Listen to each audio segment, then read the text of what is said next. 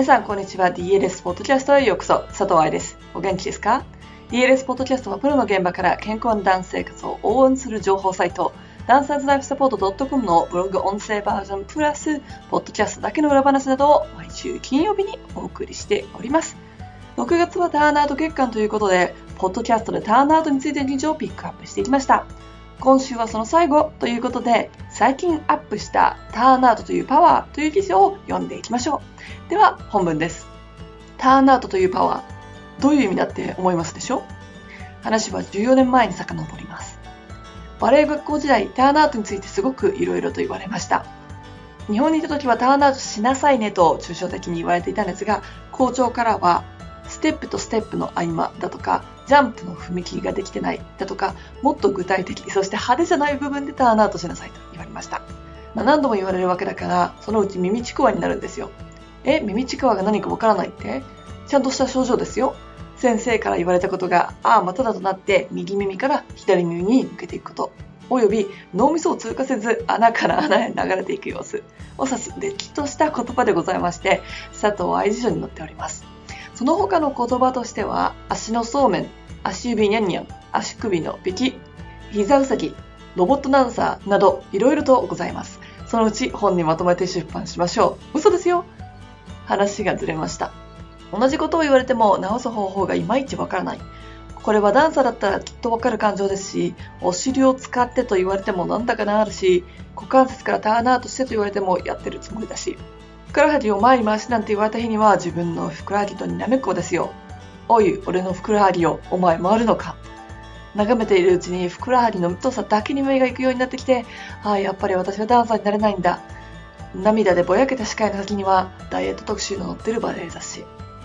うん。言われたことが直せない自分にイライラするというだけでなく、そんなの分かってるよという逆ギレにつながることもあります。どちらにしても私はダメな子なんだという感情につながることは間違いなし。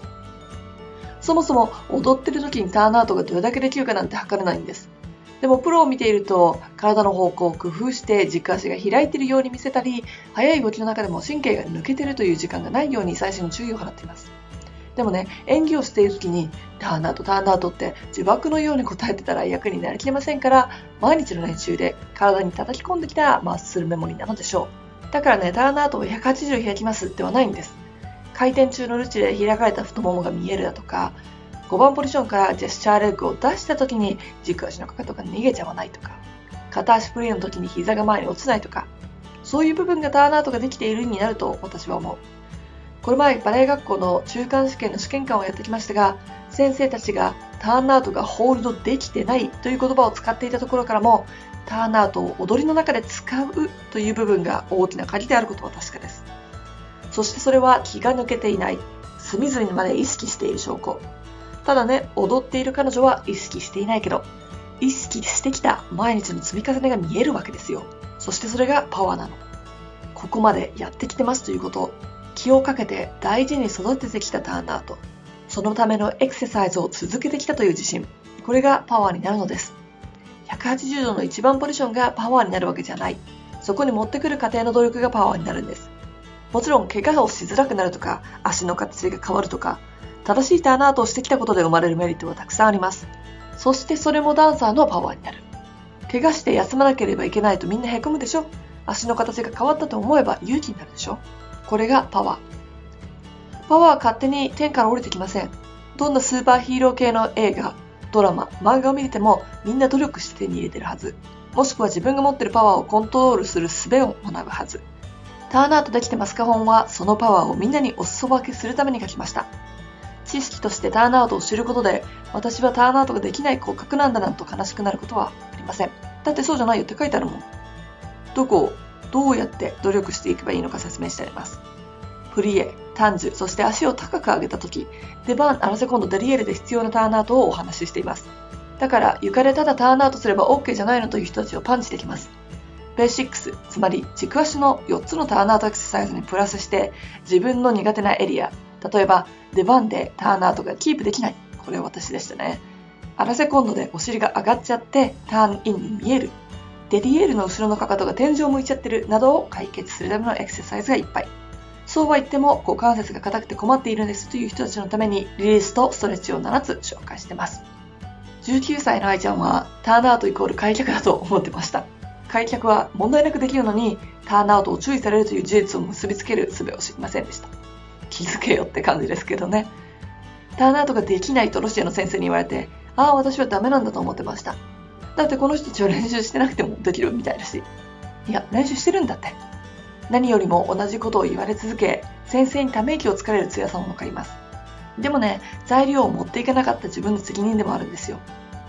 股関節の柔軟性を調べたら、世界レベルトップ10%に入ることも、ターンアウトがしやすい股関節の活だったということも、踊りをやめてから知りました。なんでできなかったのか。それはパワーが足りなかったから。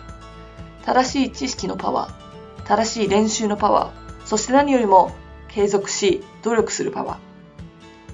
ー。10年以上プロになる子たちを見ています。フラットターンアウトを持っている子たちが残るのではないのです。つま先がすごく伸びる子、体操をやっていて跳躍力が半端ない子が残るのでもない。最後に残る子は先生の言うことを聞き、努力できる子でした。あ、いい先生だったというのに限るけど。ターンアウトができないままで踊り、怪我をした張本人として、そしてそのせいで踊りをやめた人間として、毎日怪我をしているダンサーと向き合っている治療家として、